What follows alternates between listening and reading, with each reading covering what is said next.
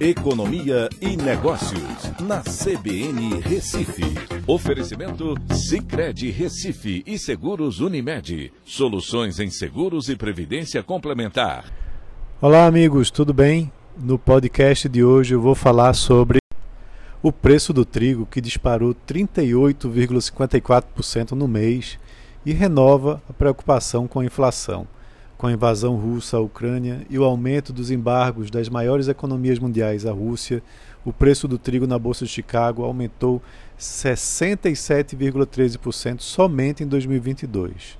Isso pode impactar muito a economia e também impactar a, o tratamento que o Banco Central vem dando à inflação aqui no Brasil, com prováveis novos aumentos da taxa de juros.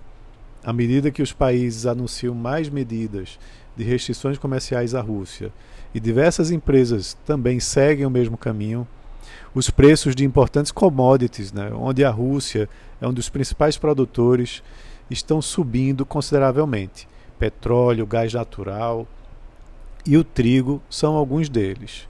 A Rússia é o terceiro maior produtor mundial de trigo. Sua produção é escoada para os diversos mercados pelos mares Negro e de Azov. A guerra interrompeu o fluxo de exportações do produto por esses meios e o comércio segue interrompido na Ucrânia e na própria Rússia.